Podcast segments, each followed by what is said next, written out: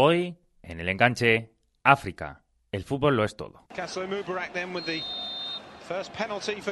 Final de un torneo internacional de selecciones. El tiempo reglamentario y la prórroga terminan con empate a cero y todo se decide en la tanda de penaltis.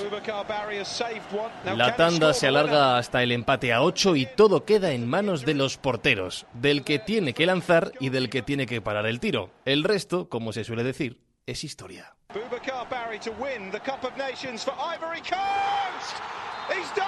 Esto ocurrió hace bien poco. En 2015 fue en la final de la Copa de África de Naciones.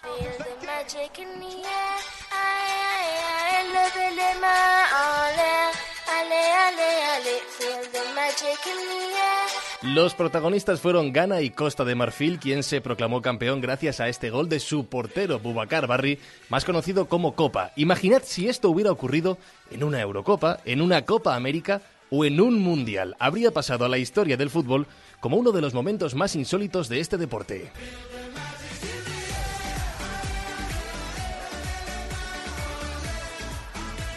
Una historia curiosa, un síntoma más del pequeño protagonismo que este torneo continental tiene dentro del panorama del fútbol mundial. A ello contribuyen muchos factores. En primer lugar, que la competición se disputa en el mes de enero, lo que provoca que muchas estrellas no acudan porque sus clubes, que son los que le pagan el salario, fuerzan su ausencia. En segundo lugar, el hecho de que se juegue cada dos años lo hace menos exclusivo que otros torneos.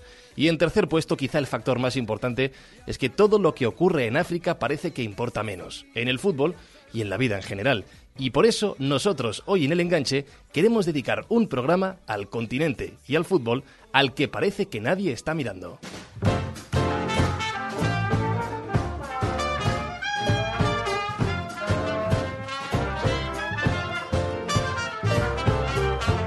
Porque allá donde nadie mira en esto del mundo del fútbol, miramos nosotros y os lo traemos aquí cada lunes en Spain Media Radio. Ya de vuelta en este 2017. Feliz año a todos de parte de los que hacemos este programa. Raquel Cordonier, que nunca la mencionamos, a los mandos técnicos, Francisco Zuzquiza, un servidor, y el director de este programa, José David López. ¿Qué tal, José David? Muy buena, Fran. Feliz año nuevo a todos, aunque uno no sabe hasta cuándo se tiene que decir esto de feliz año nuevo, pero como seguro que alguien en algún momento nos va a escuchar y ya está en 2017, feliz año nuevo a todos los que escuchen este nuevo podcast del enganche. Como decías, eh, Fran, varios días antes de que termine el año, los que nos apasiona internacional siempre miramos rápidamente las fechas de todos esos torneos especiales que quizá no tienen el foco mediático, pero sí el foco de las historias de fútbol. Y allí, claro, siempre está atento el enganche. Por eso, este inicio de 2017 está apuntando ya hace tiempo como epicentro clásico gracias a la Copa de África. Arranca este sábado, pero más allá de futbolistas y de participantes, queremos, como siempre, utilizar como excusa este torneo para introducirnos en su ADN, en la profundidad de quienes mejor lo conocen y aquellos que siguen utilizando el fútbol como una de las pocas cosas que les genera alegría en su vida. Porque en África, como hemos dicho antes, más que ninguna otra parte del mundo, el fútbol lo es todo.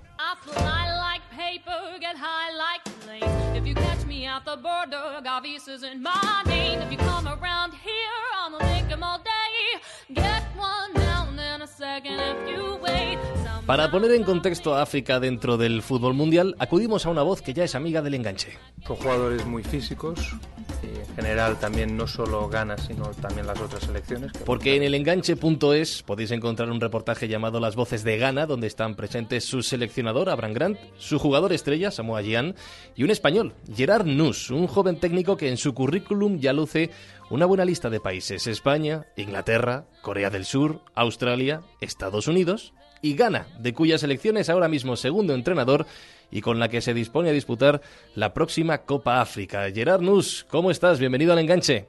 Hola, ¿qué tal? Podríamos estar horas hablando de, tu largo currículum a tan corta edad. Esto quedará para otro programa seguro, pero queríamos preguntarte lo primero de todo es cómo llega un técnico español, además con tu edad, a un cuerpo técnico de una selección como la de Ghana. Eso ya pues vino en la anterior Copa África, de, el hecho de conocer al manager, Abraham Grant. Cuando trabajé esos tres, cuatro años en Inglaterra, pues al final conoces gente, él estaba allí, había estado en el Chelsea como entrenador, en el West Ham, en el Portsmouth, pues bueno, y cuando se da la oportunidad que él es el entrenador de la selección, pues decide contar conmigo. Gerard, has estado en un montón de países, como ya hemos mencionado, pero ¿qué desafíos te plantea, por ejemplo, llegar a un país nuevo, sobre todo a un continente nuevo como es el africano, en, tu carrera? Bueno, yo creo que es un reto. Evidentemente la diferencia es abismal en cuanto a la, repercusión que puede tener. Aquí está no solo los aficionados, digamos, de, un equipo, sino que representas todo un país, por lo tanto el seguimiento es mucho mayor y más para África y para una selección como esta toda la gente de, de, Ghana te puedo asegurar que estarán con los televisores encendidos mirando todo lo que va pasando durante cada uno de los partidos que vamos a jugar. Es, lo viven mucho y tienen una repercusión terrible. ¿Cómo es el ambiente y la experiencia, sobre todo ya que en tu caso es la segunda Copa África que, vas a disputar, que vas a vivir? ¿Cómo es? ¿Qué tiene de especial este torneo para una persona como tú que ya ha estado en tantos lugares? ¿Qué le hace tan especial?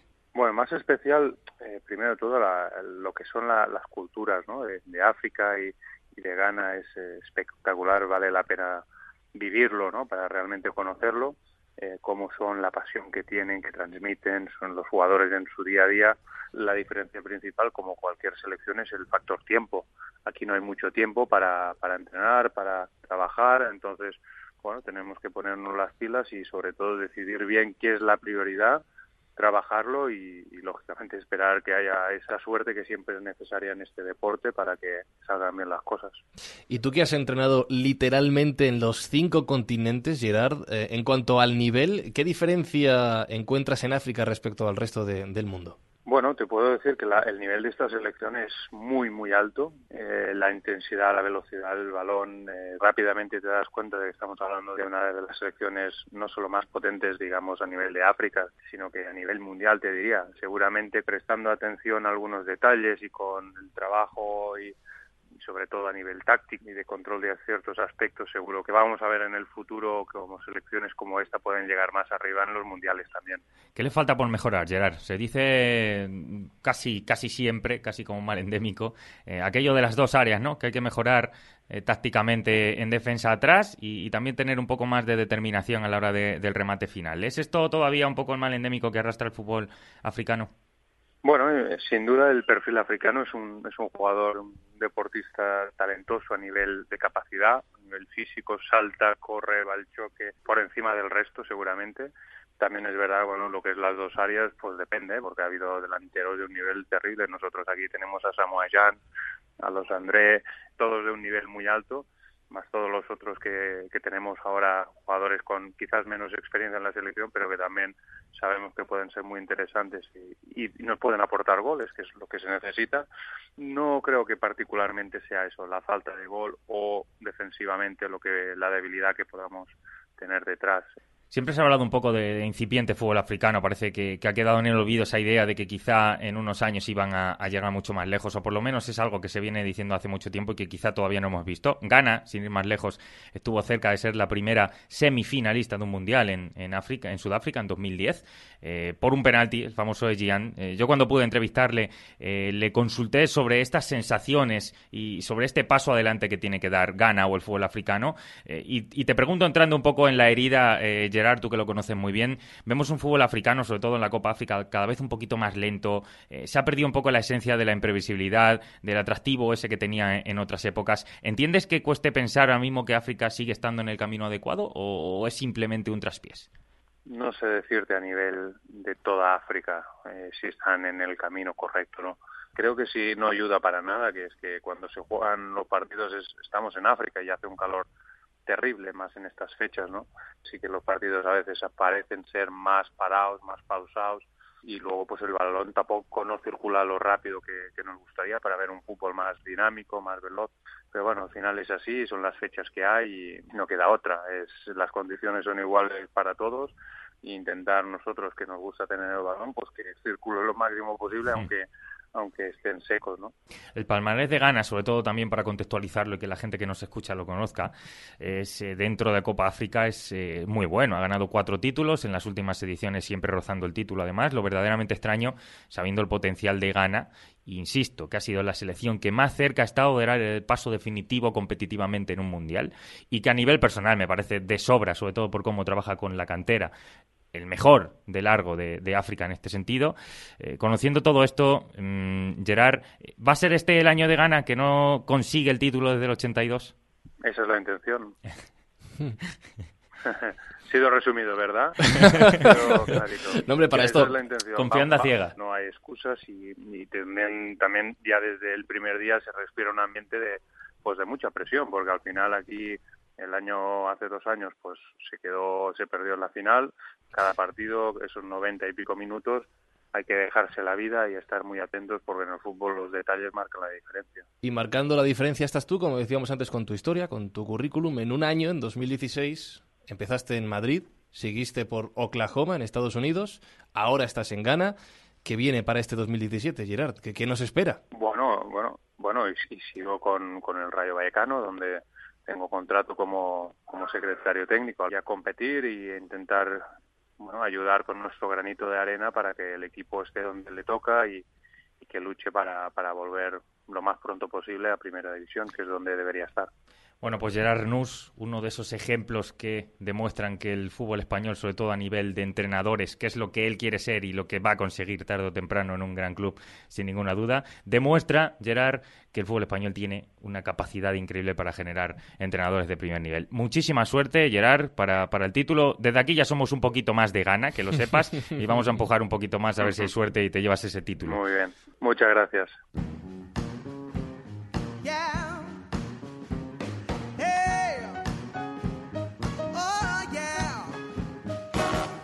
Uno de los asuntos que siempre surge, que ya hemos mencionado cuando llega una Copa África, es el trastorno que supone para muchos clubes el hecho de que sus jugadores africanos se marchen a mitad de competición.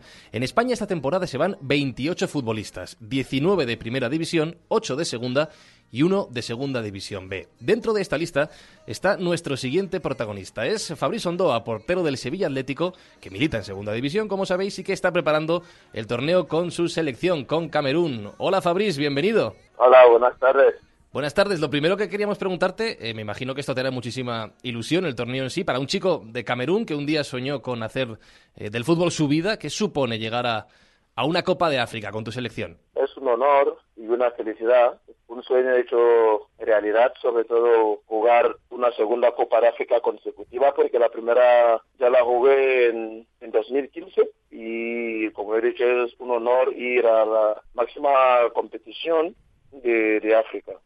Hablamos hoy en el enganche del fútbol en África, de este fútbol al que no siempre se le presta tanta atención como, como deberíamos. ¿Es sencillo enfocar tu vida, Fabriz, al fútbol viniendo de, de este continente, de África? No, no es tan sencillo porque hay que hacer muchos sacrificios, ¿no? En mi caso yo llegué, tuve que dejar la familia muy, muy pequeño para venir a España a jugar al fútbol. Yo tenía 12, 13 años cuando firmé en el, en el Barça en 2009 y este sacrificio del día a día, la máxima recompensa es llegar a profesional y jugar una Copa de África así, eh, con la selección absoluta de, de su país es lo mejor que, uno puede soñar. Fabriz, tú pasaste por la Academia de Samuel Eto'o en tu país antes de dar el salto a Europa. ¿Qué papel juegan iniciativas como esta para el desarrollo del fútbol en, Camerún, en África y sobre todo viendo casos como el tuyo, que al final pues ha dado rédito hasta el punto de ser el portero de Camerún?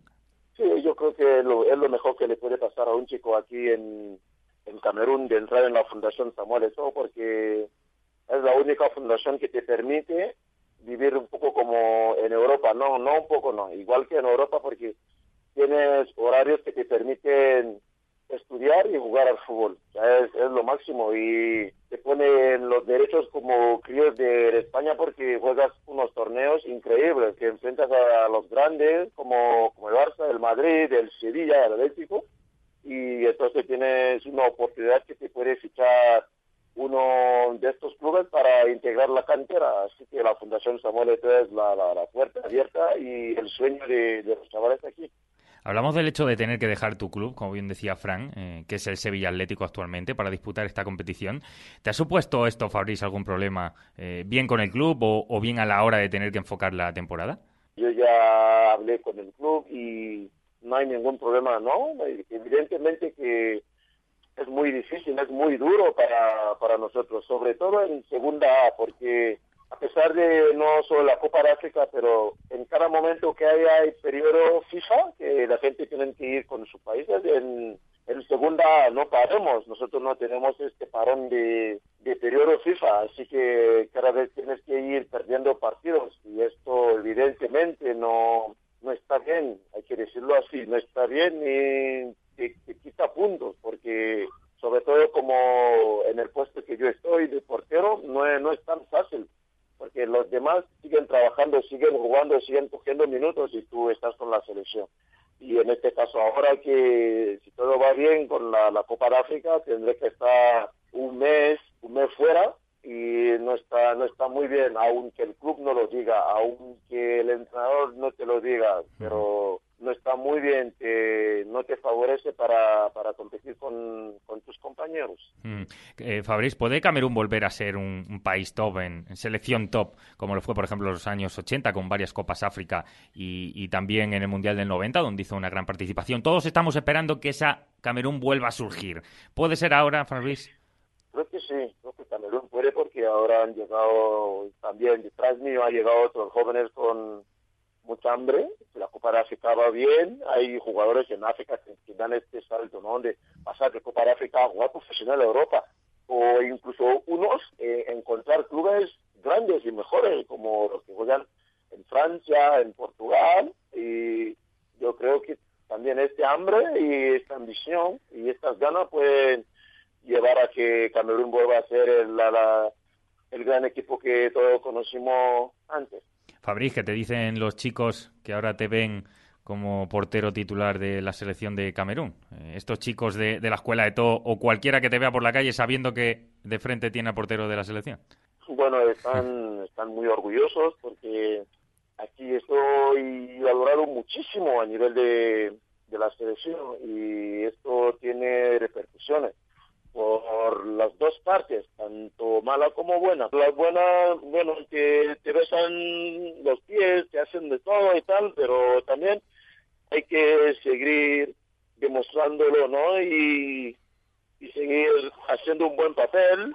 Y bueno, todos siempre aquí, en, siempre todos me están valorando y diciéndome, animándome a seguir así. Bueno, Fabriz, entiéndeme esto que te voy a decir, pero desde tu segunda tierra te vamos a desear que no vuelvas por aquí en un mes, porque eso significará que os habrá ido bien, que habréis llegado lejos en el torneo y que se estará hablando tanto de Camerún como de su portero titular, que es Fabriz Ondoa, que ha estado aquí con nosotros hoy en el enganche. Lo dicho, Fabriz, suerte eh, y que lleguéis muy lejos allí en la Copa África. Muchas gracias.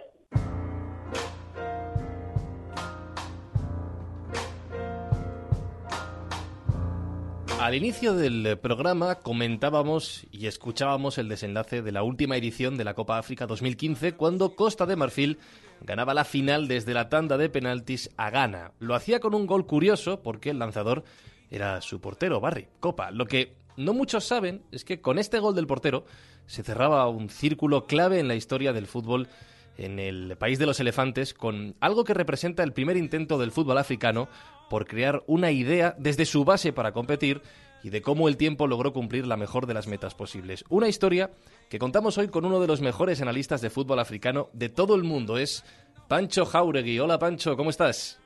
Hola, ¿qué tal? La historia, Pancho, la, inicia un francés, eh, Jean-Marc Guillou, que es un exfutbolista internacional francés, que aunque su currículum puede brillar por haber jugado el Mundial del 78, lo que realmente le da fama mundial es su enorme trabajo en Avillán. ¿En qué consiste este trabajo, Pancho? Bueno, ya desde su tiempo de jugador eh, se vio muy interesado por el trabajo con, niños en los clubes donde, donde jugaba, donde luego entrenó, y ya desde esos tiempos surgió en él la idea de formar una academia para ir dándole las herramientas a los jóvenes jugadores, primero de su país, y luego eh, surge la idea de crear una academia en algún otro país, en algún otro continente, y ya en sus tiempos de entrenador, cuando dirigía al ahí conoce a un jugador marfileño, Yusuf Fofana, quien le empieza a hablar de su país, de Costa de Marfil, eh, él queda muy impactado por lo que él le contaba y en el año 1990 Jean Guillou visita a y bueno, queda encantado con el país, con la gente y lo que ve él es que a nivel de divisiones menores, de divisiones inferiores, eh, no se estaba trabajando casi en ese país. Entonces, eh, ya desde esa primera visita empieza a ver a Costa de Marfil como un buen lugar para instalar su academia. ¿Cómo va creciendo, digamos, esta Academia Mimosas o Mimosipcom, que es como eh, la han patrocinado eh, con el paso de los años? Claro, bueno, primero él eh, a fines del año 93, ya cuando tiene el lugar definido, decide instalar allí su academia y en el año 1994, en, el mes de febrero, eh, ya tienen los primeros niños que ellos van reclutando. Y bueno, lo que tiene de particular esta academia es que ya no solo se forma a los niños desde el punto de vista futbolístico, sino también que se los forma desde el punto de vista educativo. Y bueno, así fue que eh, empiezan a surgir las primeras generaciones eh, y cada generación tenía un nombre por ejemplo, la promoción Armando, que era en la que estaba Didier Socorá, por ejemplo, ex jugador del Sevilla, recibe ese nombre en honor justamente a un hermano de Socorá que había muerto hacía poco en un río en Costa de Marfil. Una escuela de la cual has mencionado algún nombre, como el de Zocorá, el jugador que pasó por el Sevilla, pero ¿qué otros jugadores surgieron de aquí? Bueno, es, eh, mencionamos ya a, Socorá, los hermanos Cole y Yaya Touré, también Bonaventura y Salomón Calú, Eboue, Romaric, Bacari Coné, Gervinho y Artur Boca, eh, y Copa Barri, que también el arquero lo nombrabas al principio, creo que son los nombres más resonantes eh, de esta academia, que bueno, eh, rápidamente, a partir del trabajo de Jean Maguillou, dieron el salto a Europa y bueno, pudieron llegar a jugar en los principales equipos del continente europeo. Guilluda ha exportado esta idea después en, otros países. Quizá, evidentemente, su carrera podría decirse que es increíble en, aventuras por todo el mundo, pero recientemente ha regresado otra vez a Costa de Marfil porque todos los jugadores que él fraguó en su día, digamos que pues ya han ido cumpliendo años o se están retirando y el fútbol eh, de Costa de Marfil se ha visto seriamente dañado en, la competitividad para futuro. Digamos que se intenta recuperar otra vez la esencia de aquella Academia Guillú para ser capaz de volver a generar una buena generación para el futuro del, del fútbol en Costa de Marfil. Sí, bueno, este modelo de academia Guillú lo lleva a otros países, la mayoría de África, tiene proyectos en Madagascar, en Mali, en Ghana, en Egipto, Argelia y Marruecos, en lo que es África, y después también, bueno, tiene uno en Bélgica eh, y también en Tailandia y en Vietnam. Una historia única, una historia creada en Costa de Marfil, como hemos contado, y que llegó a su cenit en este 2015 con el gol, curiosamente, de un equipo que ganó la Copa África sin su gran estrella, que no formaba parte de esta academia, como hemos dicho, sin Drogba, y marcando el gol decisivo, el portero, para hacerlo todavía más único. Y que nos ha contado Pancho Jauregui aquí en, en el enganche. Pancho, muchísimas gracias y disfruta de la Copa África.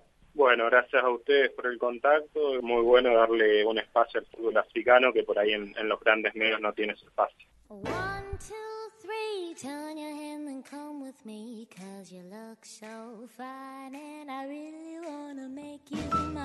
El fútbol africano ha sufrido un enorme progreso en las últimas décadas. Las mejores selecciones del continente han estado muy cerca incluso de alcanzar el hito de ser semifinalistas en un mundial. Lo rozó, realmente gana en el mundial del 2010 y muchos de sus futbolistas luchan por formar parte de grandes clubes del mundo. Pero esto no fue siempre así y hablando de África, era imposible que no hiciéramos hueco a la historia de Zaire, de su vivencia en el Mundial de 1974 y de su leyenda eterna en Huepo y Lunga. ¿Por qué? Porque a mí siempre me pareció una historia única que quería poder desarrollar profundamente y porque lo logramos hacer en el enganche.es hace ahora dos años. Un pequeño sueño profesional que pudimos lograr y que nos lo va a contar quien pudo finalmente eh, realizar esa entrevista al protagonista. Un habitual, por cierto, del enganche. Francisco Ortiz, ¿qué tal, chico? ¿Cómo estás? Hola, ¿qué tal? Muy buenas. Pues para los que no conozcan la historia, la vamos a contextualizar al completo desde cero. Mundial de 74, se disputa en Alemania, era el fútbol de naranja mecánica de Holanda de Cruyff, era el de la jerarquía de la Alemania Beckenbauer, pero a esa cita acudió Zaire. Fue la única selección africana que logró clasificarse porque África solo tenía por entonces una plaza y además era el equipo poderoso del continente porque meses antes había ganado la Copa de África. Pero Chisco, introduciéndonos un poquito más, ¿cómo era ese equipo? Sí, la, selección de, de, Zaire que se clasifica para el Mundial del 74 es una selección eh, única por su condición de, mundialista, porque aquel Mundial del 74 es el que marca un poco la frontera en el fútbol amateur que había hasta ese momento, un fútbol más inocente, un fútbol más ingenuo, al fútbol más profesional que hay a partir del Mundial de 74 con la naranja mecánica de Cruyff, como has comentado, o la Alemania de, de, Beckenbauer. Hasta ese momento las selecciones africanas que se veían en los mundiales eran selecciones de eh, África del Norte, la parte más europeizada de, África. Esta era la primera selección de la África negra que, llega y es muy llamativa, totalmente descontextualizada con lo que se había visto hasta ahora. Eh, tenía eh, jugadores muy llamativos, ya habían ganado la Copa de África recientemente, eh, la estrella podría ser eh, Simen Wanga, que le llamaban el Beckenbauer negro, acababa de ganar el balón de oro de fútbol africano, que también lo entregaba France Football, luego estaba Kazadi, que era uno de los jugadores más importantes, como el segundo más importante de esa selección africana, Kakoko, que era el gran goleador, era el máximo goleador de, de esa selección eh, del Mundial del 74, era, eh, además quedó cuarto en la posición de, del balón de, de, oro, y luego más abajo estaban eh, Kembo y Kibonje, y por último Ilunga, que es nuestro gran protagonista. ¿Quién era Mobutu, Chisco? Porque es tan importante para contextualizar el fútbol de Zaire en ese momento que no decir Mobutu, hablando de ese Zaire, se antoja complicado. ¿Por qué? Es imposible, es imposible hablar de, de Zaire y de su selección sin hablar de, de Mobutu. De hecho, es que cambia radicalmente el país. No se llamaría ni Zaire, el país de no ser por Mobutu. Mobutu fue un dictador. Eh, dio un golpe de Estado en Congo y empezó a, creerse Dios. Eh, cambió el nombre del país, como decimos. Eh, de Congo lo pasó a ser Zaire. Se autoproclamó presidente del país por cinco años, que fue el periodo que él consideró más llamativo y luego tenía decisiones, a mí es un personaje que me parece tan eh, peculiar que me resulta hasta gracioso, en cierto, modo. Prohibió que todo el mundo eh, llevara estampados de leopardos o sombreros, menos él. Él era el único que podía llevar esos sombreros. Hmm. Luego tenía eh, hay, que, hay, que, hay que destacar que a la selección le llamaban los leopardos, con lo cual imagínate lo que significa que diga esto.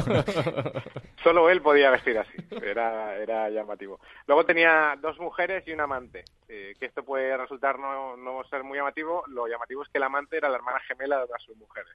Sea, también no sé el atractivo que venían engañar a su mujer con su propia gemela, que es idéntica. Es, es llamativo. Yo creo que por, evitarse líos en casa, Chisco. Claro, claro. y luego que se gastaba muchísimo dinero. Eh, al final eh, se iba a comprar Europa. Él siempre defendía lo africano, lo que era puramente africano. Siempre decía que él era una, persona eh, de corazón africano, que Zaire era el país más africano, pero él luego se iba a Europa de compras con sus séquiles y se gastaban millonadas. Eso provocaba que al final, claro, llamara la atención en cierto modo lo que, lo que estaba haciendo. Ya empezaba a recibir muchas críticas y cuando recibía muchas críticas lo que hacía era infundir miedo, por un lado, el manual de estilo de los dictadores, lo primero es asustar, si asusto no me van a criticar, y lo segundo, el pan y circo. En primer lugar, para él el pan y circo era el boxeo, eh, fue la, famosa eh, pelea de Muhammad Ali y George Foreman, la llevó allí a su país, y luego, aprovechando que la selección de fútbol iba ganando partidos, que esto es distinto a lo que suele pasar en otros, en otros eh, dictadores. Otros dictadores sí que fomentan el fútbol para que crezca. En este caso se lo encuentra. Él encuentra una selección que no había hecho nada, que de repente empieza a ganar y como ve que el pueblo va allí, él entonces se empieza a decir, a mí me gusta el fútbol. Siendo África un país que evidentemente le ha costado mucho crecer y a nivel mundial eh, mucho más, eh, que Zaire representara al África negra era, era todo un hito. Pero ¿cómo podía competir precisamente por ser tan humilde? ¿Cómo compite ante grandes países del mundo? Porque hay una serie de anécdotas muy buenas en ese sentido. La situación era muy llamativa. Para ver el, el nivel de cultura del país, para que hagáis una idea, los informativos explicaban que Mobutu, si tú le pegabas un tiro, un disparo, eh, eh, la bala la rompía. O sea, si tú le pegabas un tiro en el pecho a Mobutu, la bala no le hacía daño. Entonces, para ellos ganar, en el autobús eh, de, que iban a los partidos, estaba lleno de hechiceros. Habían hecho no solo la selección de los mejores jugadores del país, sino también la selección de los mejores hechiceros del país. Era una situación realmente dantesca, sobre todo de cara a los demás. Nos vamos al primer partido, Chisco. Eh, pierde 2-0 ante Escocia. Eh, es un buen resultado a tenor del nivel que tenían ambas. Pero, ¿qué ocurre tras esa derrota? Porque hay un aspecto que al final acaba siendo clave. Mobutu ya había hecho promesas. Les había dicho que solo por jugar el Mundial ya les iban a hacer grandes regalos, que iban a haber grandes primas por jugar el, el, Mundial y después del primer partido eh, les dicen que no, que no hay primas, que ha sido muy caro el, el viaje al Mundial, que se han gastado todo en eso y que no, y que no les van a, poder pagar lo que les habían prometido. Entonces los jugadores dicen, a ver, ¿nos estáis engañando o, qué pasa aquí? Y se rebelan. Entonces por eso en el segundo partido, eh, y nos lo cuenta Ilunga en la entrevista, se pasean. Él dice, si ves el, el partido, tú ves que nosotros no queremos jugar. O sea, tú ves que nosotros estamos eh, enfadados con el régimen del país y que nosotros no queremos eh, jugar porque nos han engañado. Es decir, hay un 9-0, derrota ante Yugoslavia de Zaire, en el que claramente Ilunga nos dice a nosotros en el enganche, en esa entrevista que hizo Chico, eh, que claramente se están paseando y que es una reivindicación. ese partido en sí es una reivindicación a la política de Mobutu, con lo que eso representa. Eso te iba a decir, una reivindicación contra un dictador, hay que tenerlos, y perdón por la expresión, cuadrados para hacer esto. Y nos lleva, esa sensación, chicos, nos lleva al final esa situación a un tercer partido en el que es clave totalmente porque ya hay ese malestar eh, global dentro de la selección. Mobutu está evidentemente cabradísimo. Hay un montón de amenazas previas al partido de Brasil y encima, como digo, les toca a Brasil. Pero hay una jugada que representa absolutamente todo y es claramente lo que hace a Emputu, a Emputu Lunga el gran protagonista de ese mundial. Cuéntanos qué sucede en ese momento con Zaire 74 y con Ilunga. La imagen descontextualizada es que pitan falta a favor de, Brasil, el árbitro coloca la barrera, eh, los jugadores de Brasil se disponen a patear esa falta y en ese momento Ilunga sale corriendo de la barrera y patea la pelota. La sensación en ese momento, imaginaos lo que os estoy diciendo, es una selección que bajaba con sus hechiceros, que no se había visto el África Negra prácticamente en Europa. Se piensan, y todo el mundo da por hecho, que este tío no sabía las normas, que Ilunga de repente sale de la barrera y le pega un balón porque lo ve suelto y decide pegar una patada al balón porque, porque no se sabe la norma, lo ha visto ahí y quería despejar. Y, hay cierta mofa. En realidad, esa patada es totalmente política. Eh, Ilunga lo que quería hacer era estoy harto de estar aquí y quiero irme, quiero que me expulsen. De hecho, ya le habían expulsado en el partido anterior, pero el árbitro, como no sabía distinguirlos, eh, en el acta apunta que han expulsado a otro. Y Ilunga tiene que jugar ese tercer partido, pero él no lo quería jugar, ya no tenía que haber jugado. Y como estaba harto, antes del partido les habían amenazado, les habían encerrado en el vestuario para que no hubiera testigos, les habían dicho o ganaban o perdían, no, no lo ganaban, o perdían por menos de 4-0 o les mataban. Y cuando te dice eso un dictador, que ya sabes que ha matado gente, te lo tienes que creer. Pues él, eh, como ha dicho antes Fran, le pone un par y dice, yo no quiero de verdad formar parte de esto, quiero irme de este partido y decide pegar ese pelotazo al balón. Y él dice, evidentemente, sabía las normas. Me dijo a mí, quiero que dejes claro que yo las normas las sabía. ¿Cómo no las voy a saber si he ganado la Copa de África y me he clasificado para Mundial y ya había jugado dos partidos de Mundial? Eh, le dice, evidentemente las sé, pero yo quería que me expulsaran. Y entonces me contó que ya la habían expulsado porque en el acta del segundo partido no lo habían puesto. Y todo eso, que ha dado un montón de ideas y de opiniones y de debates en toda la historia, insisto, está en exclusiva porque nadie lo había desvelado, nadie había conseguido hablar con Ilunga que vivía en el Congo cuando le llamamos hace dos años, que lamentablemente meses después de hablar con él se nos fue, pues nos dejó su testimonio, el único, insisto, eh, que explica todo esto en una entrevista brutal, que además es un reportaje mucho más amplio con todo lo que nos ha contado Chico de Mobutu. Así que claramente eh, representante fiel del fútbol friki, del fútbol más romántico, por otra parte, es Ilunga, que tenía que estar aquí. Creo que se me nota la pasión con la que hablo de este personaje porque es increíble y Chisco fue capaz de, después de muchos meses que estuvimos trabajándolo, Chisco fue capaz de encontrarlo en Congo, habla francés, que Chisco habla, bastante bien francés y pudo hacer una entrevista perfecta que, insisto, hay que verla en el enganche. Pues al enganche.es tenéis que ir todos y a seguir a Chisco arroba Francisco Ortí en Twitter, porque os estáis perdiendo historias como esta. Así que, Chisco, a mí me has dejado con la boca abierta. Un fuerte abrazo y seguiremos hablando. Un abrazo a vosotros, nos vemos pronto.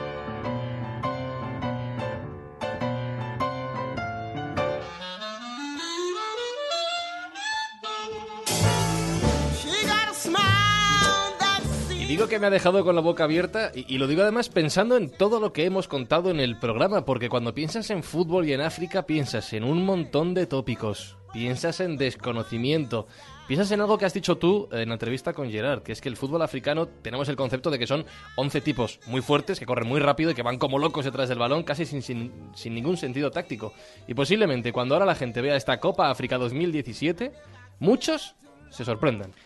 Eso espero, la verdad que eso queremos desde aquí del enganche. Eh, como siempre decimos, cuatro, pasas de la, cuatro patas de la mesa que hoy hemos preparado con la excusa de la Copa África para asomarnos a la historia de una escuela que creó la mejor generación de futbolistas africanos de la historia, la de Costa de Marfil, la de un portero que va a vivir sus primeros momentos en unas selecciones históricas, eh, le hemos tenido aquí a Ondoa, a un entrenador que aspira verdaderamente a levantar el título tras mil vueltas por el mundo que ha sido Gerard Nus, el español, y la leyenda Ilunga y un despeje mítico que por desgracia representa todo lo malo que aún hoy sigue redando al fútbol de este continente. Vamos a disfrutar la Copa África 2017, pero desde ya prometemos que muy pronto además vamos a volver a profundizar en unas cuantas historias de un nivel altísimo sobre el fútbol para entender mejor el fútbol en África.